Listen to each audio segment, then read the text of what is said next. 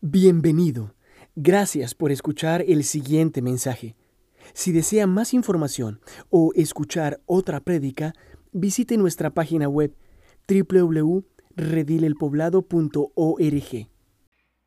Le invito a que tenga un momento para orar y preparar su corazón delante de Dios. No sé si usted ah, sabe que estos días hermanos de la iglesia han perdido padres. En el caso de Carlos Ángel, su papá murió hace algunas semanas. En el caso de David Manco, su papá murió también hace un par de semanas. Pero otros más han tenido pérdidas en este semestre y quisiera que enfocáramos la oración de súplica para no olvidar a aquellos que están experimentando pérdidas. Recordamos a Luisita, esposa de Fernando, quien partió a la presencia del Señor en enero. Recordamos también a Luz Eugenia, María Eugenia, perdón, y otros más que usted tenga en la mente. Oremos por ellos. Padre, queremos poner delante de ti, antes que nuestras vidas, a aquellos que han perdido seres queridos en este tiempo, Señor. Te rogamos, Padre, que tú seas quien enjugue sus lágrimas. Te rogamos que tú seas quien sustente sus días más tristes.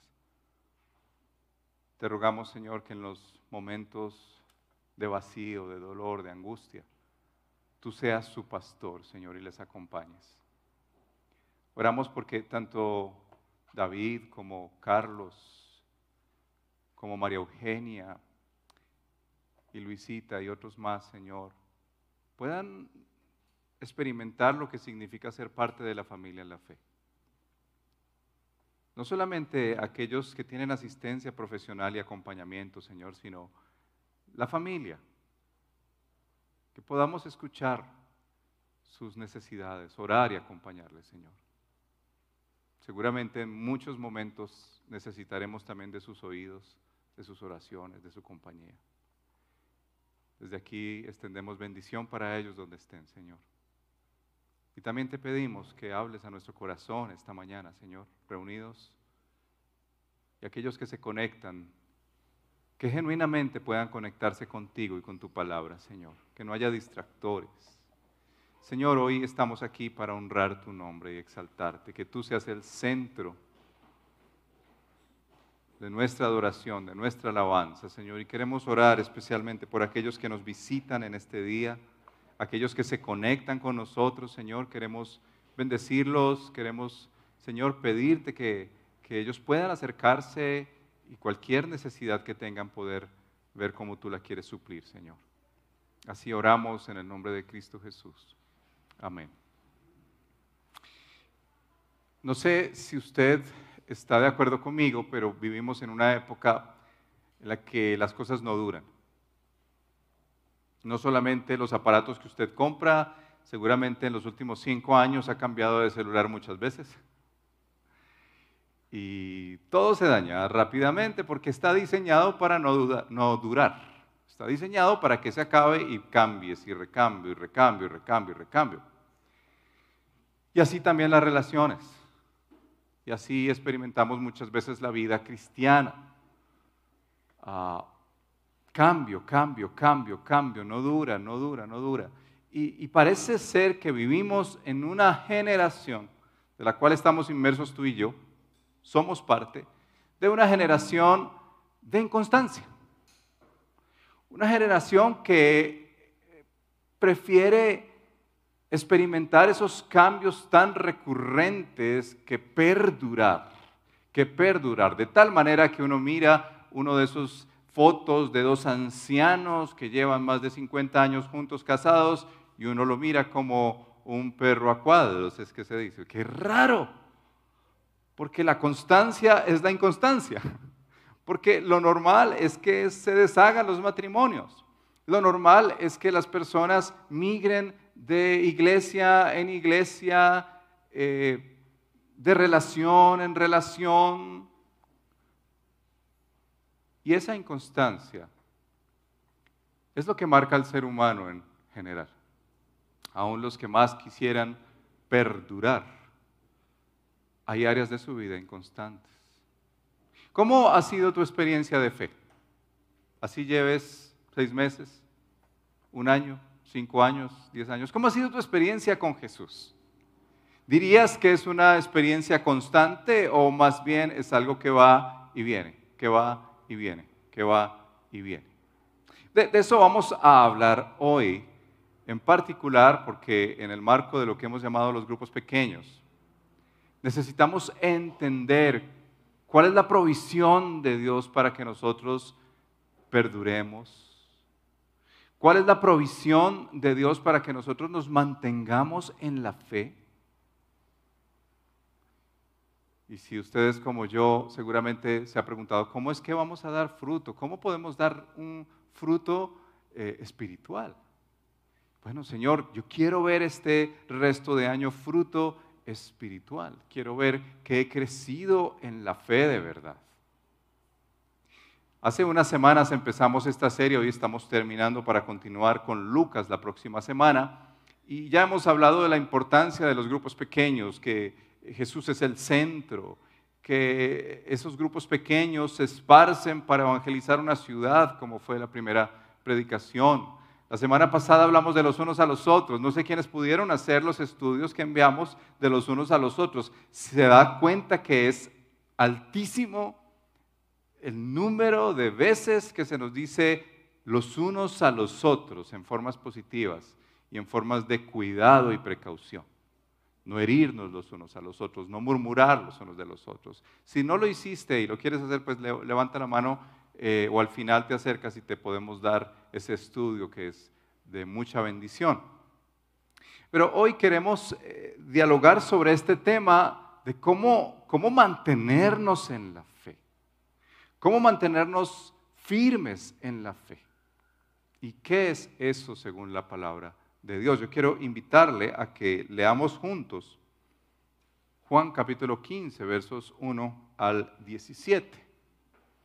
Juan 15, versos 1 al 17. Mientras leo, le invito a que subraye las veces que nuestro Señor Jesús, quien está diciendo esta narración registrada por Juan, usa la palabra permanecer. ¿Cuántas veces? Subrayalas ahí. Las veces que utiliza la palabra ustedes o los plurales refiriéndose a los discípulos, no en singular, sino todos los plurales. Y las veces en que aparece la palabra fruto. A ver si de pronto hay un énfasis aquí, que eso marcaría nuestra orientación y los puntos. Las veces que aparece la palabra permanecer, las veces que aparece el ustedes, cuando habla de ramas, cuando habla de discípulos y las veces que aparece la palabra fruto. Vamos a leer juntos estos versos. Dice así, yo soy la vid verdadera y mi padre es el labrador. Toda rama que en mí no da fruto la corta, pero toda rama que da fruto la poda para que dé más fruto todavía. Ustedes ya están limpios por la palabra que les he comunicado permanezcan en mí y yo permaneceré en ustedes. Así como ninguna rama puede dar fruto por sí misma, sino que tiene que permanecer en la vid, así tampoco ustedes pueden dar fruto si no permanecen en mí. Yo soy la vid y ustedes son las ramas. El que permanece en mí como yo en él dará mucho fruto. Separados de mí, no pueden ustedes hacer nada. El que no permanece en mí es desechado y se seca como las ramas que se recogen, se arrojan al fuego y se queman.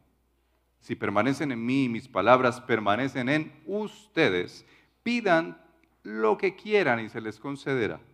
Mi Padre es glorificado cuando ustedes dan mucho fruto y muestran así que son mis discípulos. Así como el Padre me ha amado a mí, también yo los he amado a ustedes. Permanezcan en mi amor. Si obedecen mis mandamientos, permanecerán en mi amor. Así como yo he obedecido los mandamientos de mi Padre y permanezco en su amor. Les he dicho esto para que tengan mi alegría y así su alegría sea completa. Y este es mi mandamiento, que se amen los unos a los otros como yo los he amado.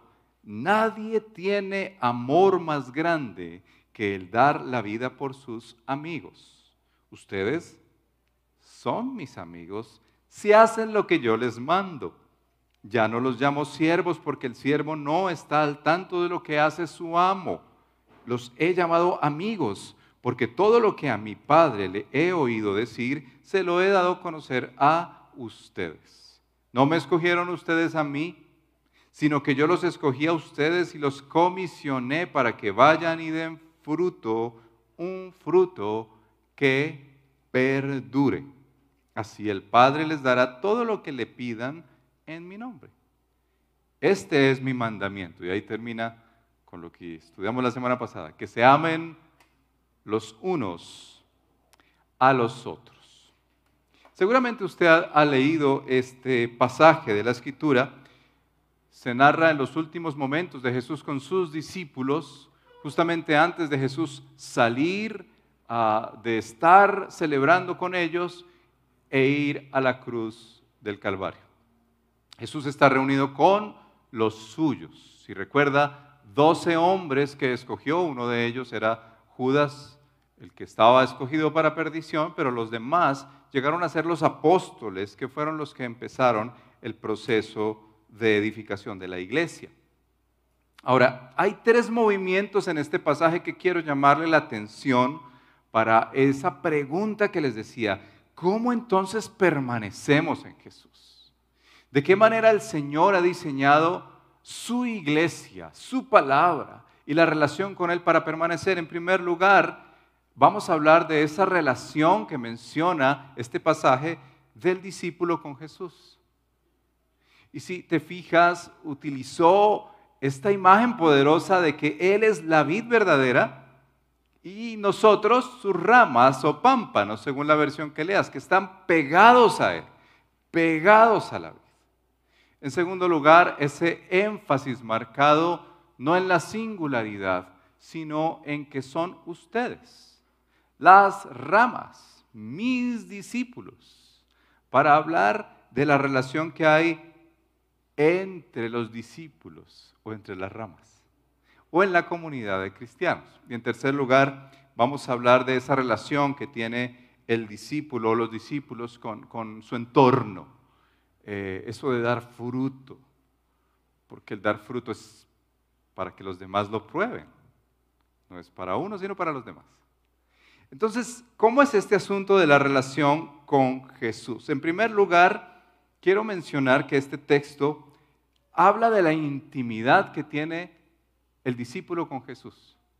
La persona que ha entregado su vida a Cristo Jesús. Es una intimidad con Él. Se describe algo tan, tan hermoso, tan cercano como lo es la vid con sus ramas.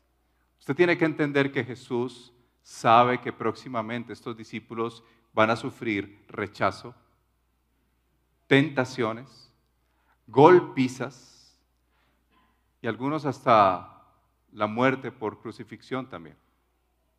Entonces Jesús ahí mismo se está asegurando eh, con los discípulos de decirles, aquí el asunto es una relación, una intimidad conmigo. No es solamente un conjunto de dogmas y doctrinas la fe, aunque los incluye. Pero es una relación con Jesús. Por eso se ha acuñado esa expresión cuando vamos a hablarle a otras personas, mira, no te estamos vendiendo una religión, te estamos hablando de una relación. Una relación, cercanía. La fe no es solamente un sistema de creencias, sino una relación. Podríamos decirlo una conexión con Jesús. Una conexión cuando tú miras la rama y cuando tú miras el tronco, te darás cuenta que es una conexión. Y aquí está especificando que es con la vid verdadera y clarificando que es con el Padre como el labrador. Intimidad. Yo recuerdo cuando estaba pequeño, así, más grande que Ian, Y tuve muchas dificultades con amigos y peleas y luchas. Y recuerdo una vez en particular que un amigo del colegio influyó en mi vida tanto que empecé a hacer cosas malas. Resulta que mi papá se enteró y se dio cuenta. Y recuerdo tan vívidamente que lo que él hizo una y otra vez conmigo fue sentarse a hablar conmigo. Claro, cuando necesitaba disciplina, él era experto. Pero no se quedaba solo ahí. En ocasiones se sentaba a hablar conmigo y a disfrutar de ese tiempo para enseñarme, para compartir conmigo. Y yo les puedo decir que esa escena una y otra vez me ha hecho recordar que todo lo que significa este pasaje es sentarme a hablar con Jesús y a escucharlo a Él. Intimidad, cercanía. Podríamos hablar de muchas otras realidades, como las parejas, pero piensa en ese elemento que te ha hecho sentir cercano, porque todos estamos en búsqueda de intimidad, todos queremos a eh, alguien tan cercano que no se vaya, luchamos todos los días por eso. Y hasta nos evitamos, peleamos, buscamos cómo arreglar esas relaciones porque queremos intimidad. Pero ninguno va a tener una intimidad tan cercana como la que puede tener con Jesús. Piensa en estos discípulos sentados ahí con Él, con Dios mismo. Y Él les dice, ustedes separados de mí, nada pueden hacer. Absolutamente nada pueden hacer. Si estamos hablando en términos espirituales. Tú puedes en esta época tecnológica leer todos los libros de grandiosas mentes cristianas, escuchar todos los sermones que pudieran decir pastores en cualquier lugar del mundo en este momento. Pudieras tener todo ese acceso increíble a la teología, a la historia cristiana, y aún así no tener intimidad con Jesús.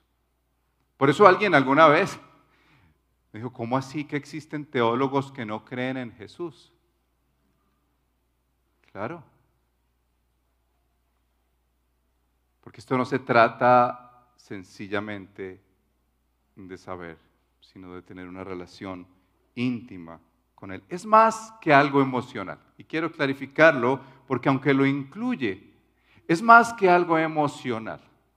No es solamente que me haga sentir esas cosas tan deliciosas que a veces me hace sentir, estar escuchando la música que me gusta y cantar, aunque incluye las emociones, es mucho más que eso. Tener cercanía con Jesús es dejar que Él se apodere de mi voluntad y de mi corazón y de todo mi ser. No existe tal como decir que yo vivo una relación profunda y vibrante con Jesús, pero como que realmente a la hora de actuar y vivir en este mundo vivo como una persona pagana. Por eso tenemos que tener cuidado que nosotros no nos volvamos personas de domingo. ¿Dónde se vería que tienes intimidad con Jesús? ¿Dónde te la pasas de lunes a sábado?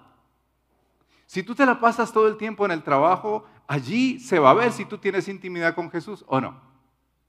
¿Estamos de acuerdo? Porque ese jefe, ese compañero, ese empleado, rápidamente se va a dar cuenta. Y más si tú dices y llevas camisetas y llevas, yo amo a Jesús. o si te pones el pescadito por ahí, ¿cierto que lo hemos dicho una vez? Algunos tenemos que ponernos una pirañita. Porque la verdad sea dicha, la intimidad con Jesús se va a notar. La intimidad con Jesús se va a notar. Por eso es más que una experiencia emocional. Y digo más porque la incluye. La incluye. Dios quiere tocar tus afectos. Dios quiere hacerte sentir emociones por Él. Y si me permites el término emociones espirituales, piensa en los que les gusta el fútbol. ¿Sienten emociones o no? Bueno, yo he visto a más de uno de mis colegas llorar. Llorar por su equipo.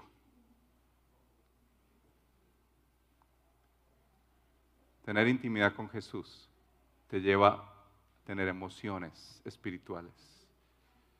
¿Has llorado por Jesús?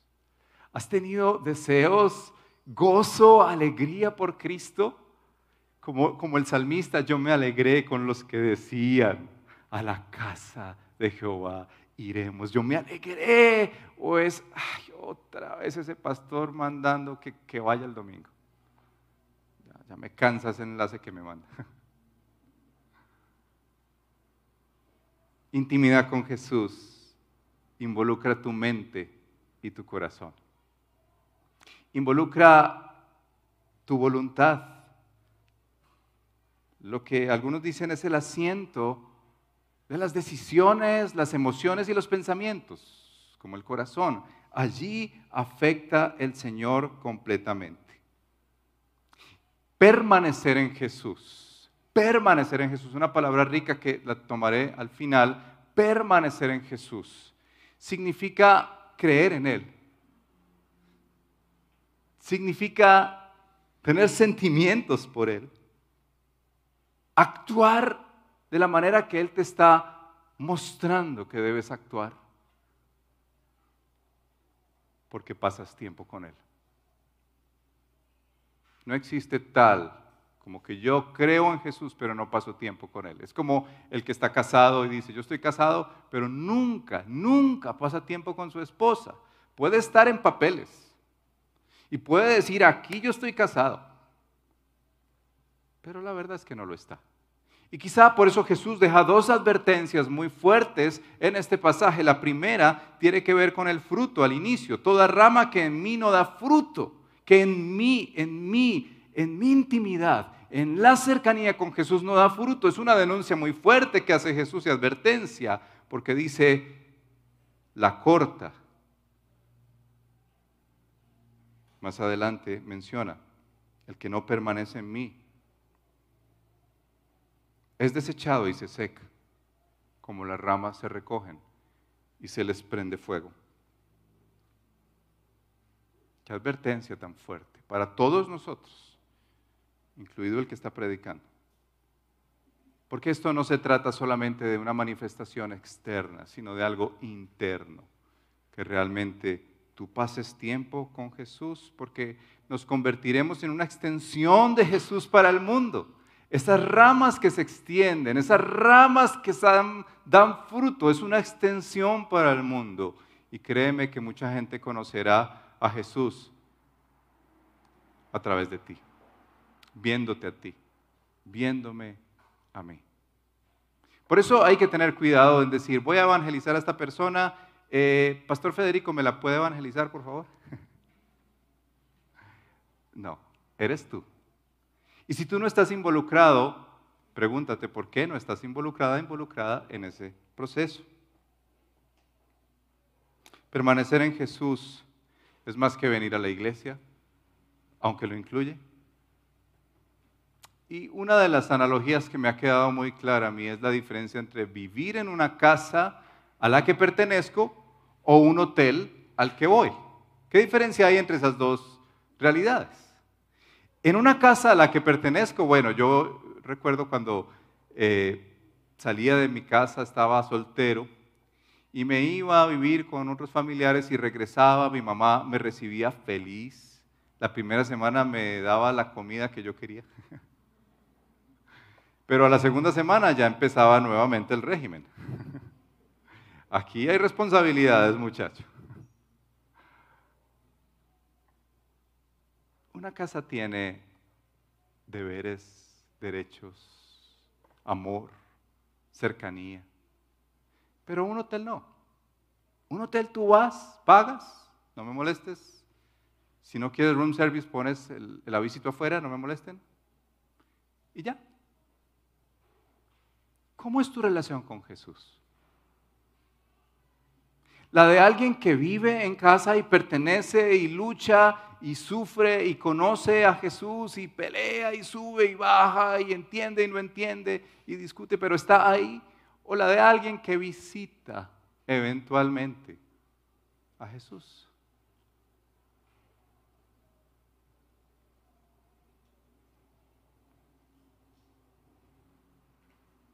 En primer lugar, este texto nos habla de nuestra intimidad con Él. La relación de la rama con la vid. Y las advertencias tan fuertes que hace este pasaje de aquellos que no dan fruto y que no permanecen en el Señor. En segundo lugar, nos habla de la relación entre ramas. Leíste todas las veces que decía ustedes, ustedes, las ramas, toda rama, Verso 5, yo soy la vid y ustedes las ramas, las ramas. Si permanecen en mí mis palabras permanecen en ustedes, ¿cierto?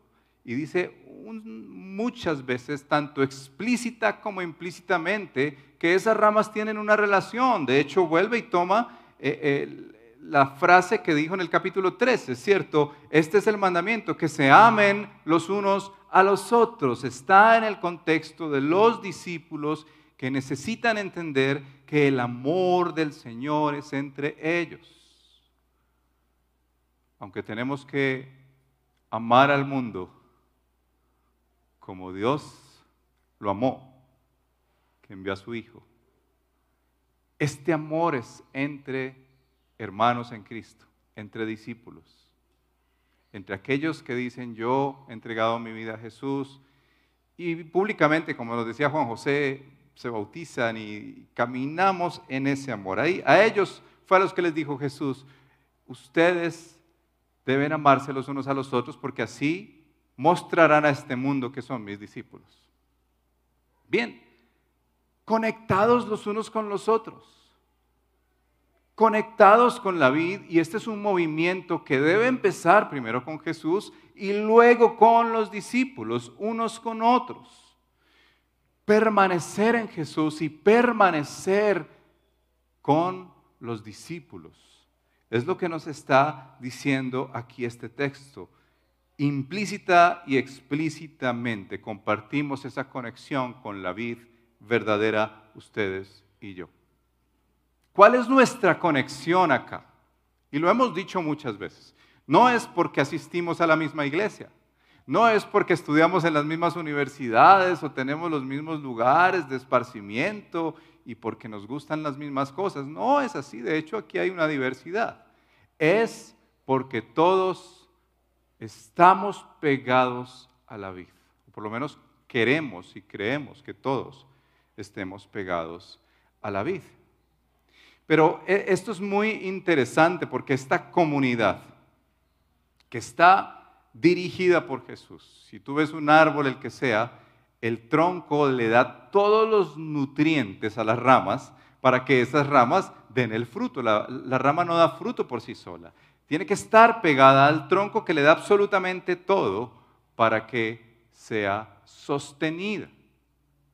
De hecho, uno no ve un árbol de naranja cargado de naranjas y uno dice, ve esa rama tan fecunda. Uno dice ese árbol tan fecundo, porque cuando hay fruto en las ramas, es Cristo el glorificado, es Cristo el exaltado, no nosotros, no una iglesia, no un ministerio, no un nombre que hoy es y mañana ya no lo va a hacer. Pero el nombre de Cristo es el exaltado. Ahora, es importante que entiendas por qué Jesús utilizó esta imagen de la vid.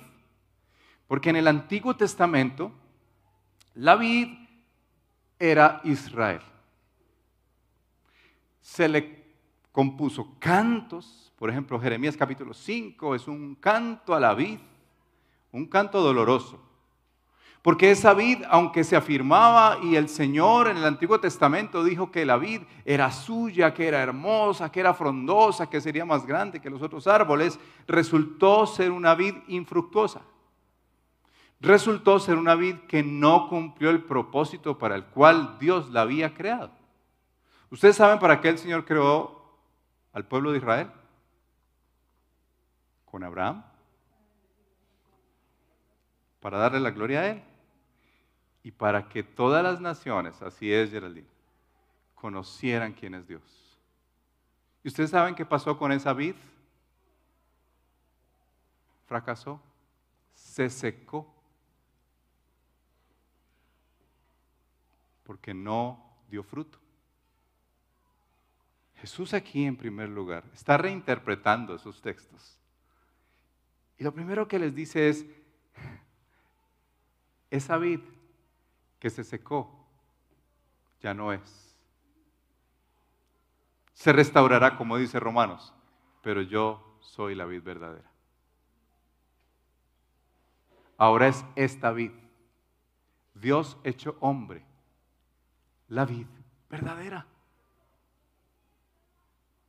Él enmarca esa realidad de que es en Él que se creará una comunidad que cumplirá el propósito para el cual Dios inicialmente llamó a Israel. Cuando tú lees textos como Mateo 28 y llamados a ir y a ser discípulos, es el mismo llamado que el Señor quería con Israel, que nosotros como iglesia, como comunidad de discípulos le digamos a este mundo, reconcílense con Dios. Que seamos de bendición para el poblado, para Medellín. Que seas de bendición para tu casa, cristiano. Que seas de bendición para tu trabajo. Y no solo porque te comportas bien, sino porque muestras a Cristo en tu vida, en tus caídas también, en tus luchas, pero en tus aciertos. Esta es la comunidad en torno a la vid verdadera. Esta vid Qué simbología tan hermosa. Que el Señor sí va a ser fecunda, que el Señor sí la va a hacer productiva, que se le componen cantos como somos el pueblo de Dios y tantos más, esperando que nosotros anunciemos de verdad las virtudes de aquel que nos llamó de las tinieblas a su luz admirable. Ahora Jesús mismo, la vid verdadera, se encargará de que esta comunidad cumpla el propósito para el cual la creó y lo está cumpliendo. Mira alrededor. ¿Cuándo tú podrías sentar a un joven tímido, temeroso y luchando con su identidad, con un hombre que ha vivido batallas en la vida, tal vez lo conocían como alguien arrogante y orgulloso, una mujer que ha tenido problemas relacionales una y otra vez, un hombre con quebrantos sexuales que Dios está sanando, sentados aquí mismo? Eso es porque la vid verdadera se encarga de crear esta comunidad, de cuidarla, de sostenerla, de alimentarla y de darle todo lo que necesita. Ahora, ¿por qué es importante entender esta comunidad llamada Redil del Poblado y las comunidades que hay en Medellín, en Colombia y en el mundo? ¿Por qué es importante entenderla? Primero, porque ella es una pauta importante para tu permanencia en Jesús. No es lo central, pero es importante. Lo central es Cristo. Pero es muy importante porque en la comunidad cristiana se manifiestan un sinnúmero de elementos que te hacen crecer. Estos días escuchaba a una persona en un cumpleaños y le decía a la otra, tú has sido un instrumento formativo para mi vida. Instrumento de Dios. Porque no es solo amarnos como todos muy lindos, procurando cantar la misma canción y reírnos y todos decir como esas canciones que hacen a veces los artistas, ¿cierto? Y se reúnen y todos decimos, we are the world, todos somos así lindos, nos amamos, qué chévere. No es así. Ese amor que también incluye las limas. Alguno puede estar diciendo, sí, pastor, usted me ha ayudado a limarme. Pero ustedes también nos han ayudado mucho a nosotros a limarnos. Recuerdo una ilustración de, eh, este hombre genio que murió, el que creó el iPhone. ¿Lo recuerdan? Steve Jobs. Y él cuenta, contaba una ilustración sobre cómo fue formado, que a mí me ayudó mucho a entender qué es la comunidad cristiana ah, y cómo fue tratado. Y él dice, mire, yo tenía un vecino allá donde vivía y ese vecino sacaba unas piedras hermosas, pulidas, de muchos colores. Y le pregunté a ese vecino, ¿cómo saca esas piedras pulidas de muchos colores? Y le dijo, bueno, venga, yo le explico. Y abrieron el garaje, él tenía una máquina que tenía como una especie de platón y él agarraba unas piedras con puntas, romas, feas, y lo que hacía era que las tiraba ahí en ese platón. Vertía agua, lo prendía y se iba y le dijo a Steve Jobs, venga mañana y miramos. ¿Qué hacía ese platón? Daba vueltas y empezaban a chocarse unas con otras a golpear unas con otras, a darse unas con otras. Pero al otro día, cuando llegaba, mostraba las piedras más pulidas, más hermosas que había. Muchas veces la comunidad cristiana funciona así. Pero cuidado, porque creyendo ser instrumento del Señor para otros, podemos ser un instrumento, un instrumento de división del cuerpo de Cristo. Alguien dijo una vez que un avión lleno de cristianos cayó en una isla y se salvaron todos. Y lo primero que hicieron no fue aprender a sobrevivir, sino a dividirse. Por aquí los bautistas, por aquí los presbiterianos, por aquí los pentecostales. porque tenemos una genética de división. Así que si Dios te usa para bendecir a otros, hazlo a la manera de la escritura, que la verdad sea sazonada siempre con gracia, que toda buena palabra salga de tus labios, las miles de veces que habla la Biblia del carácter, del trato a los demás, del cuidado, del decoro, de como el amor de 1 Corintios 13, que todo lo espera, todo lo soporta que no hace nada indebido.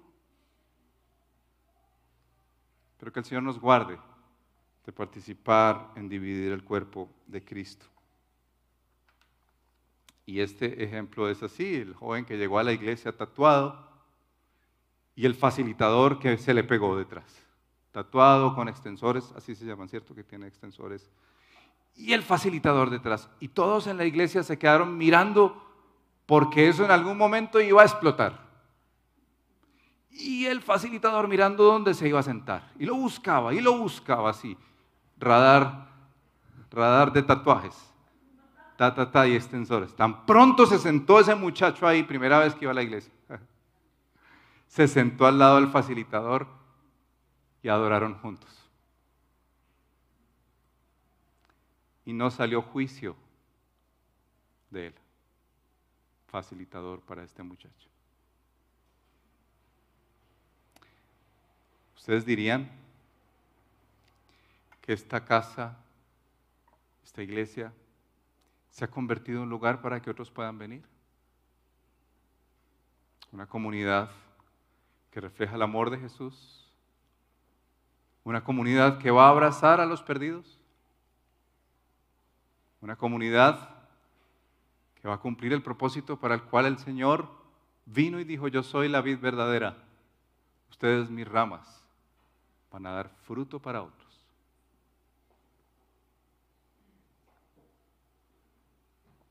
Estuve, los que no saben, con este tiempo tan difícil del COVID. Y yo no sé si por COVID me llegó a la mente el Hobbit. Y tuve la oportunidad de ver las películas que no había visto, había leído los libros, pero no había visto las películas de El Señor de los Anillos. Algunos de ustedes las conocen. Y no sabía si la estaba viendo o viviendo, porque era esa sensación tan rara y los que han visto esas películas son como épicas y tiene unos monstruos y un montón de cosas raras.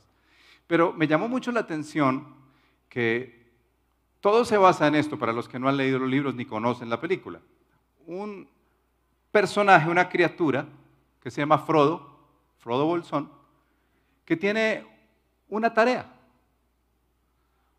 Llevar un anillo que hace daño a las personas y que las tienta todo el tiempo y llevar ese anillo hasta la destrucción en un horno de fuego. Quienes conocen la historia saben que Frodo cumplió la misión, pero no la cumplió solo. En el momento en que iba a lanzar el anillo al fuego, fue tentado. Tentado a quedarse con el anillo, a no lanzarlo y no cumplir la misión. ¿Saben qué lo ayudó? La comunidad. Los que estaban ahí cerca. Otro hobbit que estaba ahí y que le gritaba y le gritaba y ocurrió esa escena y finalmente lanzan el anillo con otra criatura al fuego y cumple la misión. No pienses que vas a llegar al final solamente con tu piedad individual en casa. Necesitas de la comunidad. Bien sea que ésta te haya herido. Yo no hablo aquí románticamente. La iglesia tiene sus personas difíciles. Una de ellas aquí enfrente. Pero la iglesia tiene la gracia de Dios. La iglesia tiene el amor de Dios. La iglesia tiene todos los recursos del Espíritu Santo, el amor, ¿recuerdas? Fruto del Espíritu, gozo, paz, paciencia, benignidad, bondad, fe, mansedumbre y una que necesitamos muy fuerte, dominio propio, para dominar nuestra lengua, nuestros impulsos. Pero aún así, Dios te ha puesto en una comunidad para que caminemos juntos y permanezcamos en Cristo hasta el final, hasta que Él regrese o nosotros vayamos a Él. En tercer lugar, este texto nos habla de la relación que hay con el mundo y con eso quiero terminar. ¿Qué hay con nuestro entorno? Las muchas veces que menciona fruto, fruto, fruto, toda rama que da fruto es podada. El que permanece en mí, yo en él, dará mucho fruto. Mi Padre es glorificado cuando ustedes dan mucho fruto. Los comisioné para que vayan y den fruto, un fruto que perdure. Y finalmente toda rama que en mí no da fruto. Fruto, fruto, fruto. Damos fruto como discípulos de Jesús, como ramas de la vid. Ah, ¿De qué fruto estamos hablando? Bueno, en primer lugar, el fruto claro del Evangelio. De poder compartir con otros y participar comprometidamente con la misión de evangelizar a un mundo perdido. En este tiempo del COVID, ¿no te da tristeza ver personas que están partiendo sin el Señor? Ese es el fruto primero que vemos acá. Pero hay otro fruto y es el del carácter. Un carácter que está siendo transformado a la imagen del Señor y de hecho, el empeño aquí en este texto que se habla de el Padre como el labrador, Jesús como la vid verdadera, y luego habla también más adelante en ese capítulo de que el consolador, ¿cierto? Verso 26, cuando venga el consolador, es que la Trinidad misma está involucrada en este proceso de que tú permanezcas en Cristo, te unas a otros como la iglesia y demos fruto para su gloria no existe tal como yo voy a ser fiel, pero no voy a pensar en el fruto. No sé si sabías que hay personas que piensan así, e iglesias. No importa si nadie viene, yo quiero ser fiel a esto. No hay que pensar en el fruto, hay que pensar en el crecimiento. Todo lo que Dios hizo tiende a crecer. Este mundo, las plantas, los animales, todo lo que Dios hizo tiende a crecer y su iglesia también. De hecho, vimos a Diego y a Dulce, ya su familia está creciendo, ¿cierto? Bueno, el fruto tiene que ver con que podamos compartir con otros la fe y reflejar a Cristo en nuestras vidas. No podemos en primer lugar aislarnos pero tampoco podemos decir, no, yo no voy a hablar nada porque es que yo, si me conocieran como soy. Y aquí quiero invitarles a orar. Podemos retomar este punto más adelante en que permanecer tiene connotaciones con hospedar. Permanecer tiene connotaciones con alojar, recibir. Y por eso un fruto esencial que hay es cuando tú eres alojado por Jesús, pero tú alojas a otros, recibes a otros, hospedas a otros hermanos en la fe y juntos invitamos a un mundo perdido a que sea parte de Cristo Jesús. Por eso nuestra persistencia en que hagas parte de un grupo pequeño. Como Juan José nos dijo, esta semana terminaremos de organizar los grupos. Les mandaremos por todos los medios y todas las redes la lista para que te unas a un grupo, para que seas parte de un grupo y para que juntos experimentemos esto que dice su palabra de permanecer en la vida. Para orar, te hago estas tres preguntas. La primera, ¿estás realmente conectado, conectada con Jesús en intimidad?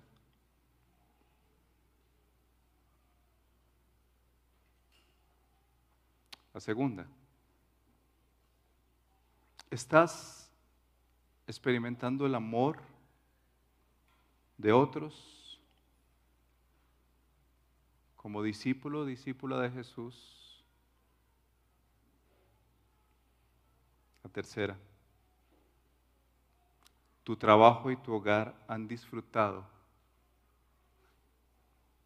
la manera en que articulas el Evangelio y creces a la estatura de Cristo. Si no es así, yo quiero invitarte a orar. Pero si es así, también quiero invitarte a orar que crezca más ese fruto, a que disfrutes más a Jesús, a que compartas más con los hermanos en la fe. Pero si no es así, yo quiero primero orar por ti, porque puede ser que hayas vivido una religión, una idea falsa de evangelio.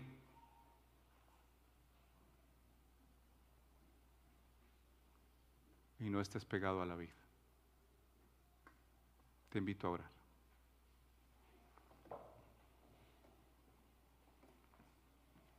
Señor Jesús, tú sabes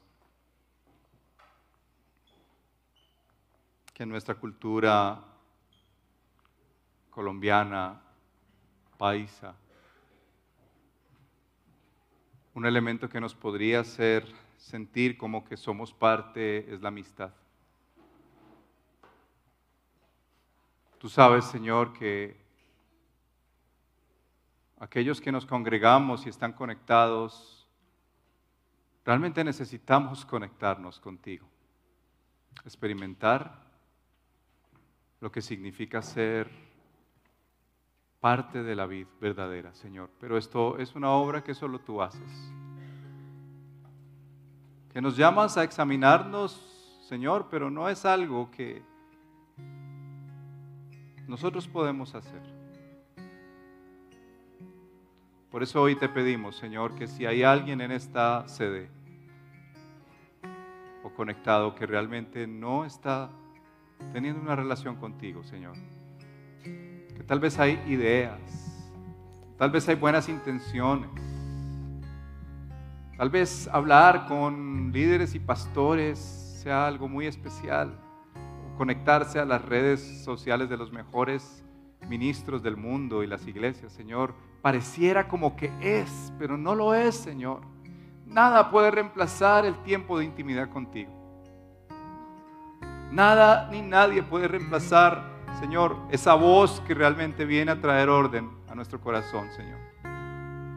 Nadie nos habla como tú nos hablas cuando pasamos tiempo de rodillas y nos dices, mis ovejas oyen mi voz y me siguen, Señor, y aún en el momento de angustia o el valle de sombra de muerte, te seguimos a ti, Señor. Yo oro porque esta iglesia pueda conectarse de una manera saludable, Señor, los unos a los otros. Que podamos vivir la realidad de la fe. Tus mandamientos, tú dijiste, Señor, que permaneceremos en ti si obedecemos tus mandamientos. Danos la fuerza, habilítanos por tu Espíritu Santo, Señor, para mantenernos firmes en la fe. Que esta comunidad que tú has dado nos enseñe y nos ayude a mantenernos firmes en la fe, Señor, a todos, a pastores, a siervos, a asistentes, a miembros.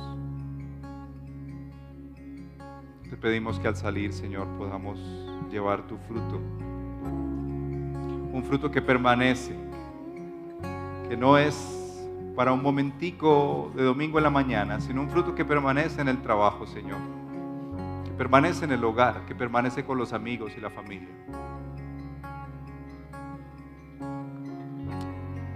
Que esta temporada de grupos pequeños, Señor, te honre a ti, te exalte a ti, nos deje ver que estamos pegados a la vida, pegados unos a otros y dando fruto para tu gloria, oh Padre, para tu gloria. En esto es glorificado mi Padre, en que ustedes den mucho fruto. Y eso te rogamos en el nombre de Cristo Jesús. Amén. Esperamos que este mensaje haya sido de edificación para su vida. Si desea más información sobre nuestra comunidad, visítenos en nuestra página web www.redilelpoblado.org.